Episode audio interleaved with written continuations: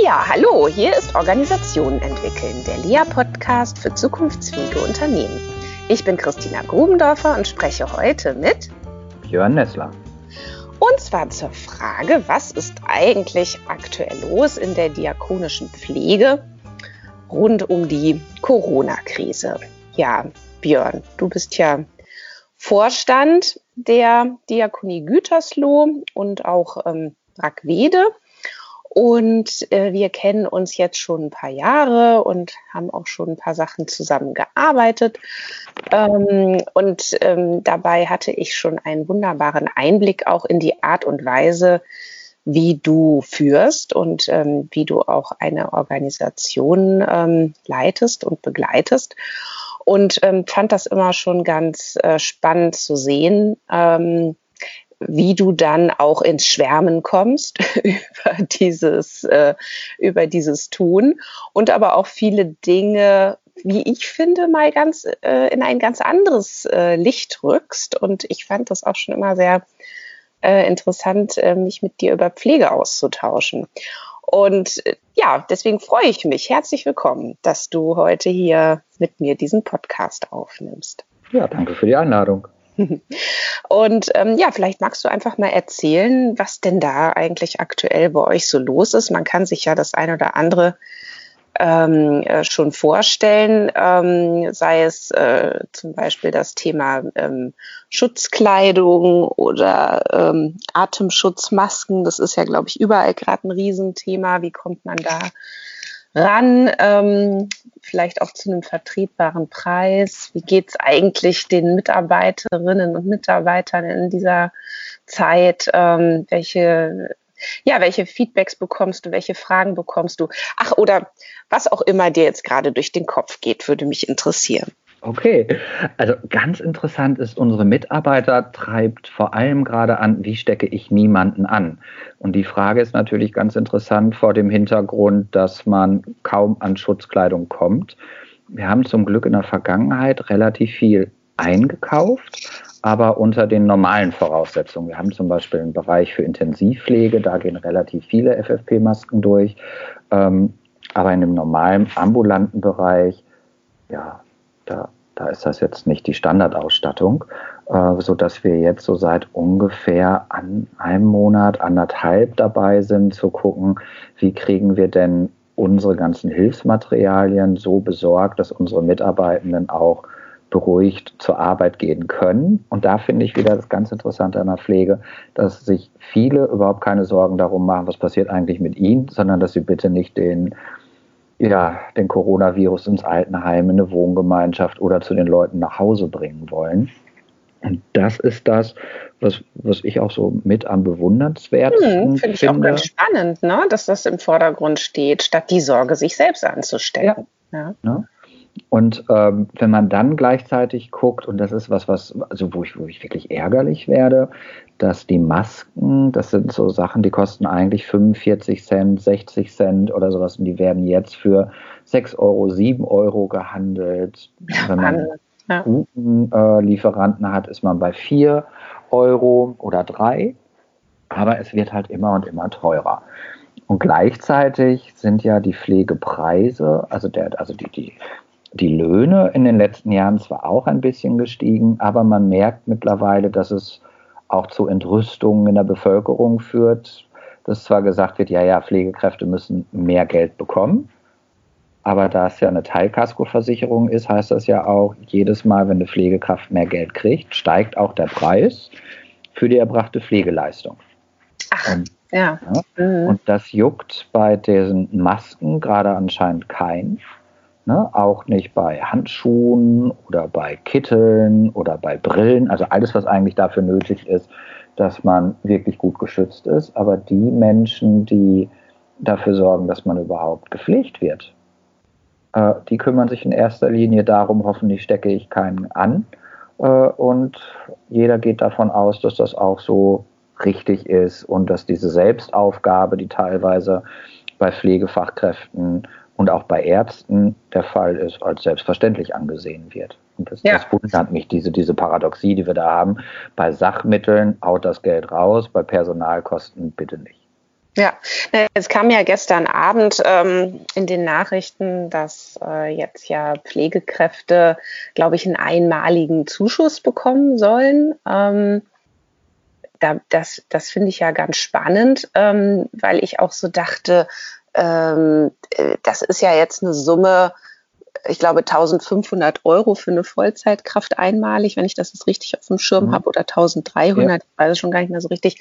Ähm, da habe ich aber auch so gedacht, ja, das ist ja jetzt mal ein schönes Signal. Und andererseits ist es aber auch schnell wieder weg, das Geld, ja.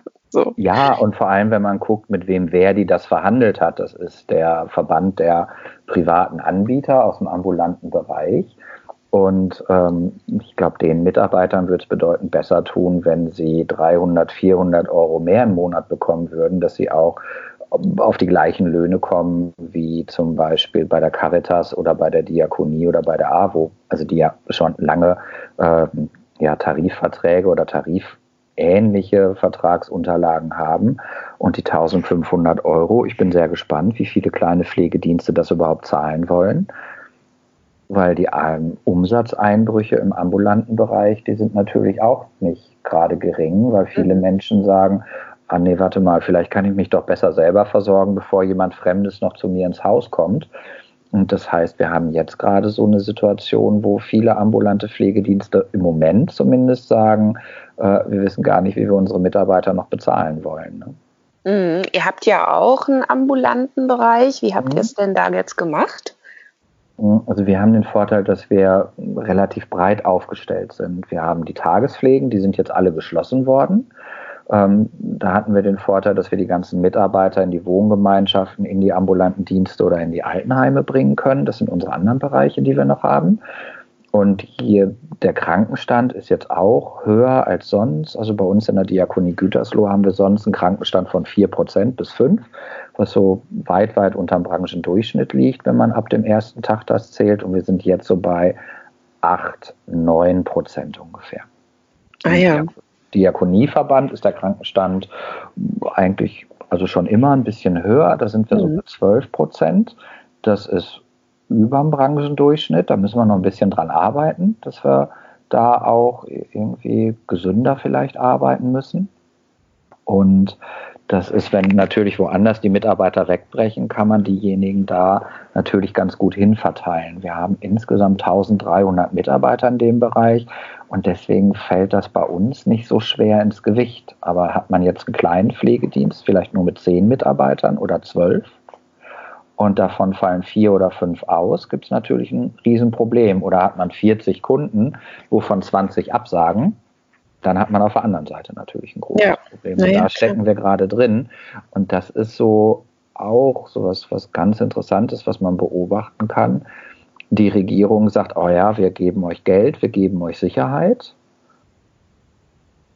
Ja, und mhm. wir wissen bis heute noch nicht ganz genau, wie kommen wir eigentlich an dieses Geld, unter welchen Bedingungen können wir das machen. Und wenn man jetzt ein großer Träger ist mit ausreichend Geld auf dem Konto, kann man das ganz gut verkraften.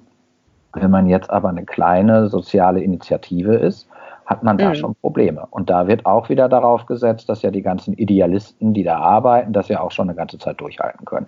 Also sie müssen nicht geschützt werden, sie sollen ohne Schutzkleidung arbeiten, am besten auch noch einen Monat oder zwei kann man doch auch mal ohne Geld oder mit weniger arbeiten. Aber letztendlich sorgen wir uns ja um den Pflegebereich und das ist sowas, also da kriege ich schon fast Plack. Ja, ist wirklich interessant. Also es wird doch ähm, eher gerade auf die Kundenseite ähm, dann doch stärker geschaut, ja. Also wie können die eigentlich geschützt werden? So. Ähm, und ähm, das, das finde ich äh, wirklich faszinierend. Ich meine, es ist ja sowieso schon die Frage, äh, was für ein Typ von Mensch ähm, äh, geht eigentlich in so einen Beruf. So. Und es ist ja, da kommen wir jetzt vielleicht auch mal zu diesem Thema diakonisch. Ich weiß, wir hatten das ja auch immer mal wieder miteinander besprochen. Ähm, da, also die Frage, inwiefern Menschen wirklich auch aus Nächstenliebe einem Beruf nachgehen. So. Und äh, was hast du denn im Moment für einen Eindruck? Ist denn das jetzt äh, aktuell bei euch auch ein Thema oder vielleicht sogar mehr als äh, mehr denn je oder eher weniger? Oder wie nimmst du das wahr? Also das Faszinierende finde ich, dass alle unsere Mitarbeiter sprachfähig sind, egal jetzt wie man es nennt, ob man es Nächstenliebe nennt oder Aufopferung für andere oder ob man sagt, ich habe einen sinnvollen Job, wir haben einen riesen Purpose hier oder also je nachdem, wie man fragt und welchen Hintergrund sie haben, ob der jetzt eher christlich ist oder anders geprägt, äh, haben wir aber immer Mitarbeiter und das merkt man jetzt nochmal ganz besonders, die sich für andere einsetzen wollen. Und das war ja auch das, was ich am Anfang gesagt habe. Die größte Sorge ist nicht, oh Gott, stecke ich mich an, sondern hoffentlich stecke ich niemanden anderes an. Und wie kann ich dafür sorgen, dass das nicht passiert? Und da sind unsere Mitarbeiter ganz kreativ. Also das geht von, ja, wie nähe ich meine Masken selber? Wie können wir sparsamer mit dem Material umgehen, das wir haben? Wie können wir unsere Kunden noch besser versorgen, vor allem diejenigen, die große Angst haben.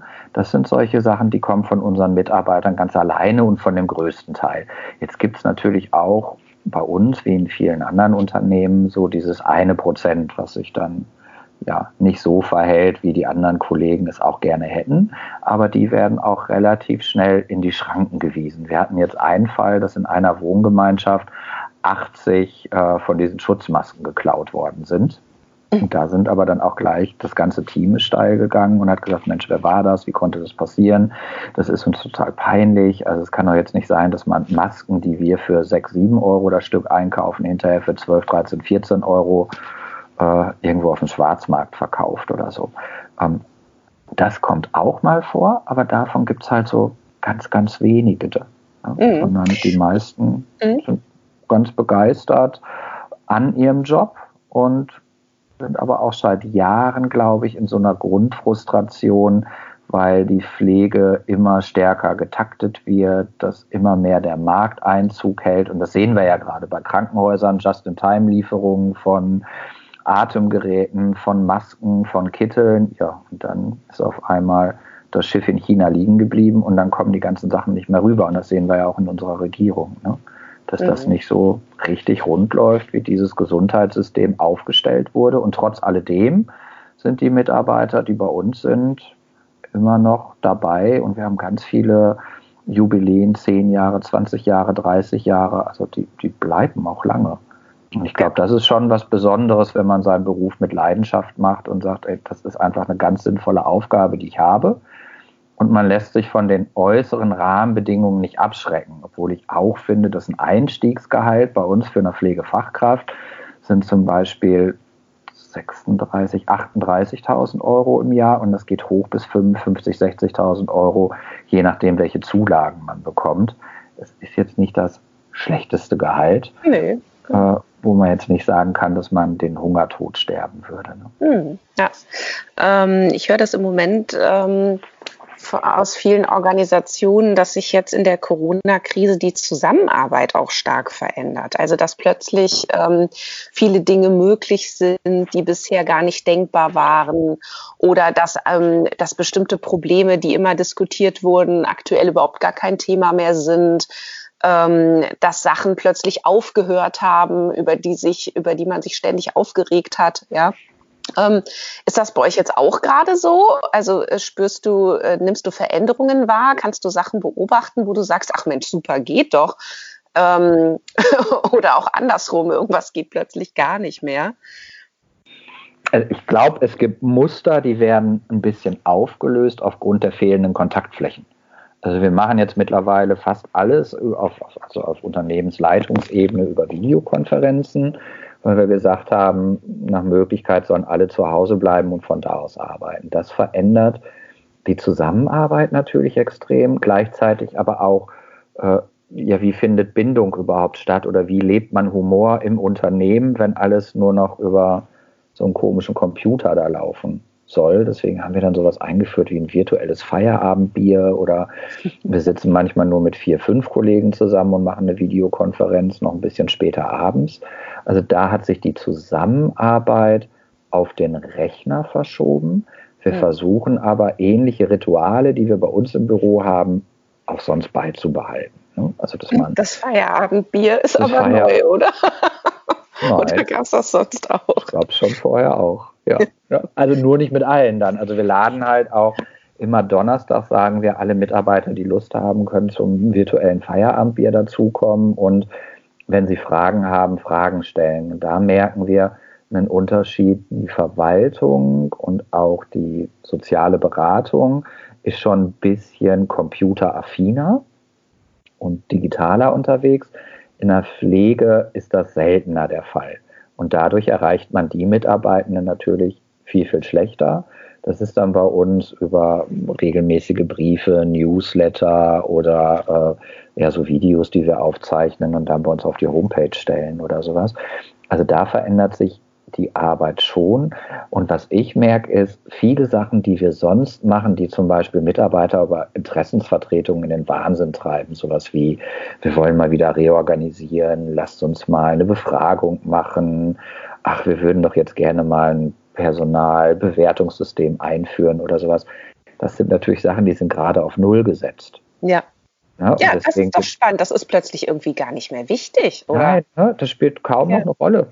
Hm?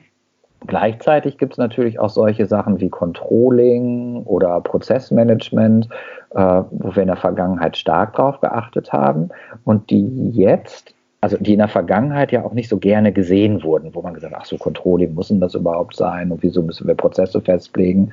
Und das haben wir jetzt so in der Corona-Krise so ein bisschen, dass man sagt, ah, wir haben gerade andere Sachen zu tun, da müssen wir nicht drüber nachdenken. Da war jetzt ein bisschen so zurück an die Arbeit, oder? Ja, wir müssen zurück an die Arbeit, wir müssen noch dieses machen, jenes machen, wo man dann sich denkt, warte mal, die hier sitzen, die pflegen doch alle gerade gar nicht. Ne?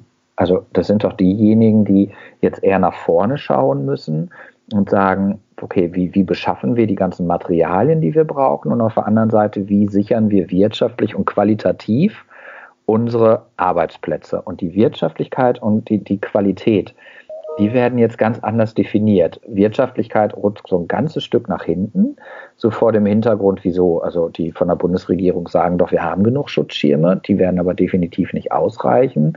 Und außerdem können wir ja jetzt nicht mit dem Geld asen, während andere Kleinunternehmer nach der Krise vielleicht gar keinen Job mehr haben und gucken müssen, wie gehen sie damit um, weil die Pflege, die wird ja bleiben. Und ein ganz interessantes Phänomen ist bei der Dokumentation, was ja so ein Dauerthema ist, was, was mhm. Kräfte immer wieder aufregt. Äh, da wurde jetzt erstmal bekannt gegeben, nee, das könnte auf ein totales Minimum runterfahren. Wer hat das bekannt gegeben?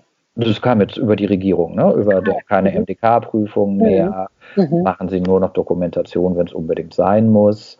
Äh, also sie sollen jetzt Zeit für ihre Kunden haben. Hm, und auf der anderen Seite gibt es dann aber sowas wie, wenn wir Personen, die jetzt auf einmal einen höheren Pflegegrad benötigen, also schwerer pflegebedürftig sind, kommt ja der MDK, der medizinische Dienst der Krankenkassen, nicht mehr vorbei, sondern die sagen, wir beurteilen jetzt nach Aktenlage. Das heißt, wenn man jetzt jemanden höher graduiert haben möchte, muss man besonders gut dokumentieren. Und auf der anderen Seite wird gesagt, nehmt euch mal Zeit für eure Kunden und dokumentiert nicht ganz so viel. Das ist natürlich auch wieder ein Paradox, was äh, ja dazu führen wird, dass die Leute nicht die Leistungen kriegen, die sie eigentlich bräuchten. Mhm. Zumindest finanziell nicht. Ne? Mhm, ja. Wie verändert sich denn Führung gerade? Also ähm, ich, auch hier ähm, höre ich gerade viele Führungskräfte, die teilweise auch verunsichert sind, weil sie es mit Mitarbeitenden zu tun haben, die große Ängste und Sorgen haben oder bei denen die Emotionen ähm, verrückt spielen, ja, wo auch plötzlich Ärger, Wut, ähm, offen, offene Konflikte ausgetragen werden miteinander, weil irgendwie die, die Stimmung nervös ist ähm, und, und einige Führungskräfte ähm, sich dadurch auch aktuell total überfordert fühlen, während sie gleichzeitig selber vielleicht zu Hause im, im Homeoffice arbeiten müssen, ähm, dort mit der Familie zu tun haben. Gut, jetzt sind ähm, so langsam überall auch Osterferien, aber ne, Kinder noch parallel beschult wurden und, und, und. Da, also ich höre das von, von einigen Stellen, dass ähm, man natürlich da viel machen muss, um sich selbst bei Laune zu halten, um ruhig zu bleiben, um dann eben für die Mitarbeitenden auf eine andere Art und Weise da zu sein. Ähm, ist da bei euch auch ein Unterschied gerade bemerkbar? Ja, also was man merkt, ist, die Nervosität ist viel, viel höher. Dann die Angst, jemanden anderes anzustecken, ist, die ist neu, die, die gab es halt nicht. Und dann haben wir ja ganz viele Informationen von außen, die gar nichts mit unserem Unternehmen zu tun haben, die aber ganz stark dann zu so, ja, so kognitiven Verzerrungen auch führen. Wir haben auf einmal Menschen, die unheimliche Angst haben, ihren Job zu verlieren oder dass sie in Kurzarbeit gehen müssen und wie ihre, also ihre Existenz, wie sollen sie die noch sichern? Wo wir zwar versuchen, immer wieder zu informieren über Videos, Briefe, Chats, Videokonferenzen. Also wir machen ganz viel Kommunikation. Nur da habe ich auch immer das Gefühl, Mensch, irgendwie reicht es nicht aus. Jetzt müsste noch mhm. mehr sein und noch mehr mhm. sein. Aber durch die vielen Informationen, die ja eh auf die Leute einprasseln, können sie es teilweise nicht mehr auseinanderhalten von, wo kommt denn das eigentlich? Und das Gleiche hat man natürlich auch als Führungskraft. Man sitzt zu Hause irgendwie in seinem Büro. Ich bin zweimal in der Woche dann im Büro in Gütersloh, aber da ist ja auch in Anführungsstrichen nur die Verwaltung. Mhm. Sonst, sonst sieht man ja gar keinen. Ne? Und dadurch, glaube ich, ist dieses Bindungsthema, diese Nähe, was bei uns in der Branche, glaube ich, ganz wichtig ist, äh, fällt da ein bisschen hinten runter und alles wird auf einmal digitaler, äh, wo ich denke, das ist eine ganz schöne Sache in der Krise, dass man kurz und knapp kommunizieren kann, hat man aber es mit einer Branche zu tun, die es aufgrund von Beziehungsarbeit gibt, die eigentlich eine gute Qualität liefert, weil sie Mitarbeitende hat, die sich Zeit für Gespräche und für, für Zuneigung nehmen. Und gleichzeitig rutscht die Führung auf einmal ins Homeoffice oder macht ihren eigenen Flur zu ja. und sagt, nee, wir mhm. müssen dafür sorgen, dass die, die, die ähm, Virenherde draußen bleiben oder dass wir auch keinen anstecken. Das verändert natürlich was. Ne? Ich finde auch, dass man, wenn man, also wir haben viele Mitarbeiter, die sind eher so ein bisschen kuscheliger unterwegs. Also die, die begrüßen sich immer, umarmen sich und ich weiß nicht was alles. Äh, und jetzt auf einmal gehen alle so zwei Meter auseinander über den Flur. Ja. Und man merkt schon das Bedürfnis, boah, ich würde eigentlich gerne mal in den Arm genommen werden. Aber, äh, nee, das, das geht ja jetzt gar nicht. Ne? Und das, glaube ich, verändert auch ganz viel in der Zusammenarbeit, wenn man sonst eher Nähe hat. Und jetzt hat man auf einmal so eine Distanz. Ja, die Frage ist ja auch, wie lange geht das noch und was macht das dann eben auch auf Dauer mit ja. den Leuten? Ja, und wie verändert sich dann hier auch Unternehmenskultur durch so mhm. etwas? Ich meine, wir beide haben uns ja auch viel über Unternehmenskultur unterhalten. Und ähm, letztlich ist es ja so, dass die Unternehmenskultur eher den Strukturen folgt. Also eben genau zum Beispiel den Kommunikationswegen, ja? ja? Also oder oder also was verändert sich jetzt gerade auch in der Art und Weise der Zusammenarbeit auf einer rein formalen Ebene und wie wirkt sich das dann eben auch aus auf die Art und Weise, wie dann in Zukunft zusammengearbeitet wird? Also ich finde, das ist hochspannend, das sehr aufmerksam zu beobachten mhm. ne? und dann eben auch zu gucken, ähm, lösen sich jetzt vielleicht Probleme, die man lange eh schon lösen wollte und oder hat man natürlich demnächst irgendwelche Folgeschäden, die sich dann auch gar nicht so schnell wieder ähm, verändern lassen. Also das sind einfach Dinge, die mich im Moment total interessieren. Ja, und welche neuen Probleme tauchen auf? Weil mhm. man, man merkt ja ganz häufig, dann ist man froh, dass endlich ein Thema weg ist und dann sucht die Organisation sich ja hundertprozentig das nächste, weil sonst wird es ja langweilig werden. Ja, also wenn du jetzt einen großen Problembereich los bist, wie kommt denn die Organisation damit auf einmal klar, dass sie das Thema nicht mehr hat? Das ist ja so wie, du hast sonst einen Mitarbeiter, über den tauschen sich alle Mitarbeiter immer aus. Also es muss jetzt nicht positiv sein, sondern es ist eher so ein Lästern und ja, jetzt kündigt der oder diejenige, dann verschiebt sich das ja einfach nur. Ja. Also dann kommt ja ein anderes Thema auf einmal. Entweder ist der nächste Mitarbeiter oder die nächste Abteilung oder sonst irgendwas da. Und vielleicht wird sowas ja auch einfach in Organisationen gebraucht. Also wenn es jetzt nur harmonisch wäre, ja. Äh, naja, es hat ja sogar eine Harmoniefunktion. Ne? Ja. Also ich meine, es ist ja so diese Unterschiedsbildung zu irgendwem, also wir hier innen, du da draußen. Mhm. Das ähm, stiftet ja eine, eine, eine Zugehörigkeit ja. und ja, so. Genau. Und ähm, das ist ja diese Funktion.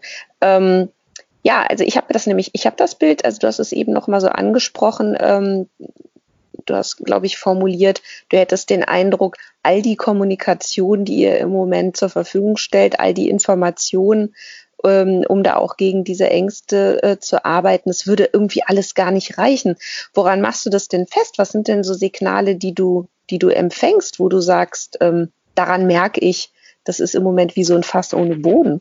Das ist zum Beispiel sowas wie, wir sagen, okay, warte mal, wir haben jetzt gut zu den Themen, also nicht Schutzkleidung und Umgang und RKI und so weiter informiert. Und das ist im Wochenrhythmus. Und dann trifft man doch auf Mitarbeiter, die sagen, Mensch, davon habe ich ja noch gar nichts gehört. Okay, welchen Kanal können wir noch nutzen? Dann nimmt man ein Video. Mhm. Dann trifft man wieder jemand anders, der sagt, naja, davon habe ich ja noch nie was gehört.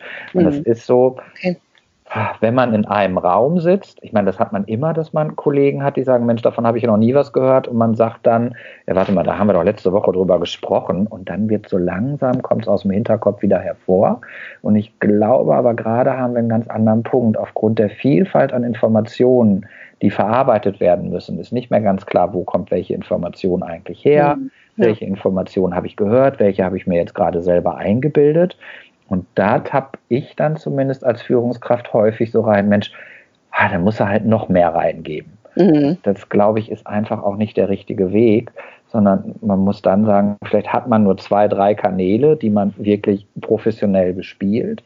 Und dann liegt es natürlich auch in der Verantwortung jedes einzelnen Unternehmen und auch der nächsten, der Bereichsleitungsebene oder der Teamleitungsebene, diese Informationen auch nochmal weiterzutragen. Und wir haben dann noch so ein, so ein extra Tool, wo wir alle Fragen reinstellen können und wo man nochmal chatten kann und sowas. Ähm, da merken wir häufig oder ich ganz häufig, da kommt dann auf einmal so ein ganz neuer Wunsch auf. Die Teams würden doch gerne alle den Vorstand irgendwie mal sehen. und dachte so, puh, also das schaffe ich einfach gar nicht mehr. Ne? Und gleichzeitig ist man dann aber so als, als Führungskraft oder ich zumindest, denkt dann so, Mensch, eigentlich musst du das jetzt auch noch hinkriegen, wenn die das Bedürfnis haben und so tolle Arbeit machen, dann musst du das jetzt irgendwie bewerkstelligen. Und dann denke ich darüber nach und denke so, warte mal, die haben doch alle selber gar keine Teambesprechungen mehr. Wie soll das gehen? Und das sind dann so eher so Wünsche, glaube ich, aus der Vergangenheit, die jetzt nochmal nach vorne gebracht werden, wo man sagt, als es kleiner war, war es doch irgendwie schöner. Ja, weil so die Vergangenheit malt ja auch gerne mit einer goldenen Feder, ähm, wo man dann vielleicht sagt, so, ach, früher war das doch so, dann bringe ich das doch jetzt nochmal rein. Vielleicht wird es ja doch irgendwie wieder so. Und das verändert sich gerade. Also man merkt so, es bewegt sich alles, aber aufgrund der Kürze der Zeit kann man noch nicht sagen, wohin ne? oder von wo weg eigentlich. Genau. Und ähm, was würdest du dir denn wünschen? Also ähm, wie, was ist eigentlich so das, wozu du dich gerade berufen fühlst jetzt in dieser Situation? Ich meine, klar, was man schon mal raushören kann, ist, du möchtest, ähm, obwohl du im Homeoffice selber bist, ähm, nah bei den Leuten sein, so nah wie es irgendwie eben geht, über verschiedene Kanäle, wenn ich das richtig verstanden habe. Aber sag du einfach mal, was ist dir denn gerade besonders wichtig? Oh, besonders wichtig ist, dass das Unternehmen in einem Jahr auch noch da ist und in ja. zwei Jahren auch noch.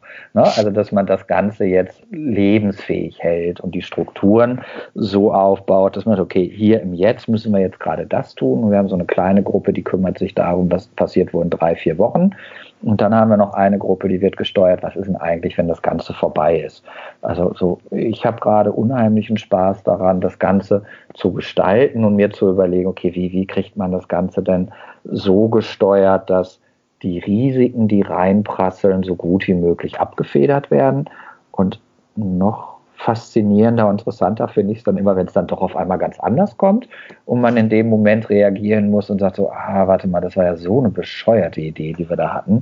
Das machen wir jetzt doch irgendwie ganz anders. Also diese, diese Geschwindigkeit der wahrgenommenen Veränderung, die finde ich ganz, ganz faszinierend und irgendwie glaube ich, wenn man einfach mal so 36 Schritte zurücktreten würde und drauf guckt, kann man sich denken, so, hm, so anders als vorher ist es jetzt doch gar nicht. Wir haben gerade alle nur ganz, ganz große Angst, dass wir uns über den Weg laufen und irgendwie anstecken. Mhm. Ja, aber sonst dürften die Unternehmenslogiken höchstwahrscheinlich doch noch ziemlich ähnlich sein.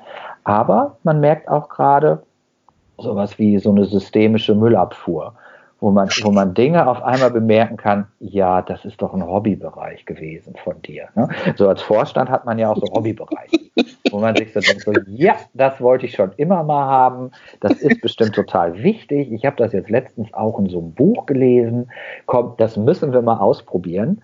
Und jetzt merkt man auf einmal, ach, weißt du was, ohne, ne, ist das gar nicht so schlecht. wir, haben, wir haben gestern eine ähnliche Diskussion gehabt bei Lea. Ähm, wir haben äh, jetzt auch immer montags um zwölf haben wir unser virtuelles Lea-Berater, Beraterinnen-Treffen. Und mhm. wir haben dann auch gesagt, äh, also das, diese ganzen Ansätze und dann war so ein Stichwort New Business Romantics. Das war mal sowas, was wir so diskutiert hatten, so nach dem Motto, was ist denn das bitte? Und dann haben wir gesagt, okay, und solche, diese ganzen Ansätze jetzt, die wirken sowas von überflüssig und sowas von, also das ist so ein bisschen so wie so dieses kleine Sahnehäubchen natürlich noch ganz oben drauf auf der 18-stöckigen Torte. Das ja. ist dann so das New Business Romantics und das ist mal jetzt gerade echt mal runtergefegt worden, ne? mindestens. Ja, und ich finde, es geht so ganz, ich finde, es geht sogar so drei, vier, fünf, sechs Stufen auf einmal nach unten, wo man ja, so ganz viele genau. Sachen bemerkt hat. Hey, warum haben wir das gemacht? Ist das eher so Ego? dass man als Unternehmen behaupten kann, ja, haben wir auch. Ne? Also wir machen jetzt voll New Work, wir haben hier ganz viel digital und dieses und jenes und dann merkt man auf einmal, ja, ja kann man, aber ohne geht's auch. Ja, weil jetzt geht es ums Überleben. Ja, und jetzt ist wirklich die Frage, was ist wirklich überlebensrelevant? Und was mich auch gerade total fasziniert, da kann ich gut anschließen. Du hast gesagt, du findest spannend diese Veränderungsgeschwindigkeit. Und ich finde gerade wahnsinnig spannend dieses Auf Sicht fahren, was ja, ja eigentlich man sowieso immer nur machen kann. Man bildet sich aber immer ein, man könnte viel weiter in die Zukunft sehen. Ja, also gerade in, in Organisationen gibt es ja immer so diese Illusion, die Zukunft vorhersagen zu können. Ähm, kann natürlich sowieso niemand. Das heißt, der einzig wahre Managementansatz ist ja sowieso auf sich zu fahren und sich in sehr kurzen Zyklen zu fragen, na, wie ist es denn heute? Und was ist denn jetzt? Und können wir eigentlich so weitermachen wie bisher oder müssen wir irgendwas ändern? Ja? ja. Und das fragen sich eben viele Organisationen viel zu selten und vor allen Dingen auch mit zu wenigen Menschen. So. Ja. Und, äh, und das ist aber jetzt gerade total gefordert. Und das ist die einzige Möglichkeit, ähm, eine Organisation jetzt durch diese Krise zu steuern, sehr, sehr kurzschleifig äh, zu schauen, was hat sich jetzt schon wieder verändert und was heißt das jetzt für uns. Ne? Genau, und dafür haben wir so ein tägliches Pandemie-Meeting, heißt das. Da sind 20 Leute drin, da sind die ganze Geschäftsbereichsleitung, einige Teamleitungen und der Krisenstab. Und es geht jeden Tag eigentlich nur darum, okay, was hat sich verändert, was müssen wir anders machen, in welche Richtung geht das? Und das ist aber auch so ähnlich wie die Tageszeitung, liest es fünf Tage später, denkst du dir, aha, nee, ist ja ganz anders heute, ne? als wir es damals gedacht haben. Aber ich glaube, wenn man es gar nicht macht, dann fährt man auch in eine Richtung, wo man auch nicht weiß, wo es hingeht. Ne? Nee, aber das, äh, und das finde ich, finde ich toll, dass du das gerade erzählst. Das finde ich ein schönes Bild, so dieses tägliche Pandemie-Meeting. Und eigentlich müsste, müsste das auch in Zeiten von Nicht-Corona-Krise mhm. gemacht werden. Und wenn es nur 15 Minuten ist, ne, mit dieser Frage, was hat sich gegebenenfalls verändern und müssen, verändert und müssen wir auf irgendetwas reagieren? So, das wäre total schlau. Ich meine, vielleicht muss man es auch nicht wirklich täglich machen, aber vielleicht mal zweimal die Woche. Ja. ja, nur auf welchen Unternehmensebenen machst du es, damit das im Unternehmen auch wahrgenommen wird. Ne? Weil du hast ja ab einer bestimmten Unternehmensgröße kriegst du nicht mehr jeden eingebunden. Du kriegst nee. auch nicht den größten Teil eingebunden, sondern prozentual nur einen relativ kleinen Kreis. Und das gab es ja schon immer. So, die da im Elfenbeinturm haben sich wieder irgendeinen Blödsinn ausgedacht und wir müssen es jetzt auslöffeln. Aber wir sind doch diejenigen, die eigentlich an der Basis arbeiten. Das finde ich so das Interessante. Wie, wie kriegt man das hin?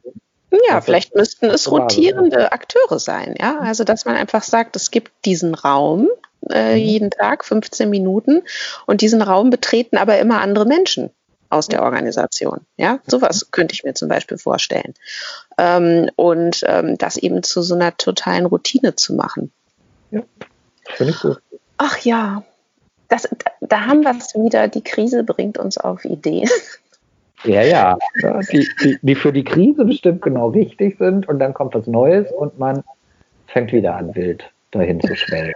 Zumindest wenn man einen hohen neugierigen Anteil hat. Und dann, dann macht man wieder New Work und genau, New Business Romantics. Ja. Genau.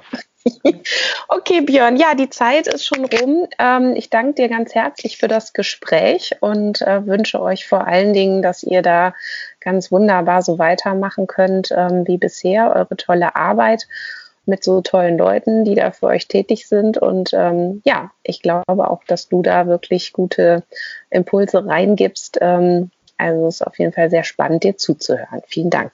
Danke dir. Bis demnächst. tschüss. Ja, tschüss.